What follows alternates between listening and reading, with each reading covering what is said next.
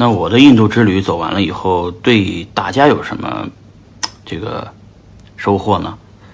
呃，就是对大家应该有什么启发呢？或者是你们应该怎么去做呢？啊，呃，首先是这样，不管你有多忙啊，不管你处于哪个城市，也许你是在郑州，也许你在洛阳，也许你在太原。啊，也许你在萧山啊，也许你在呃广东的惠州，也许你在呃江西的南昌啊，或者你是绵阳，或者你是那个重庆啊，或者你是贵阳，不管你处于在哪个城市啊，呃，很多人其实呃这辈子也没有计划出过国，也没有办过护照。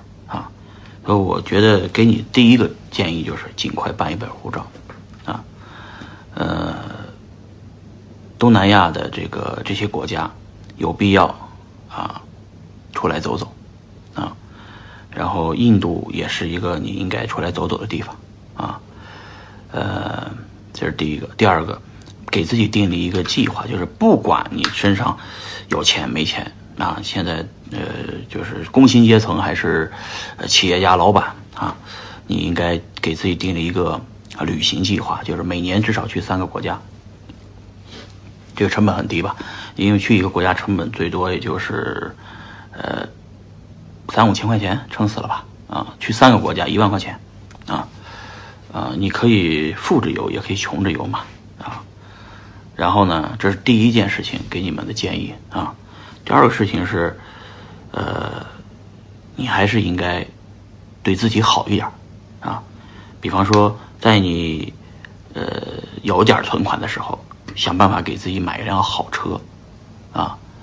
呃，能有多好呢？就是你的钱存款购买购购买最好的配置是什么？你就去买一个最好的配置，一定要按揭买啊。就是说，比方说你有五十万，你五十万付个首付。去买一辆路虎，是吧？呃，买一个好车，或者买一个特斯拉，是吧？特斯拉最高配的是吧？或者你你有你有一百万存款，你就买一个法拉利。为什么让你这么去花钱呢？我是我觉得是这样的，就是以我的经验来说，当你呃开着自己用按揭买到的车，你自己呃不再是一个。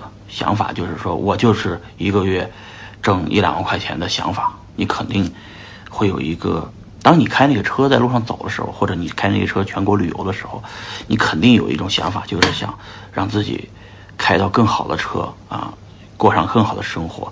你每天在路上走的时候，都会琢磨自己怎么去挣钱啊，去提高自己的认知，或者叫升级自己的这个操作系统啊，这个点。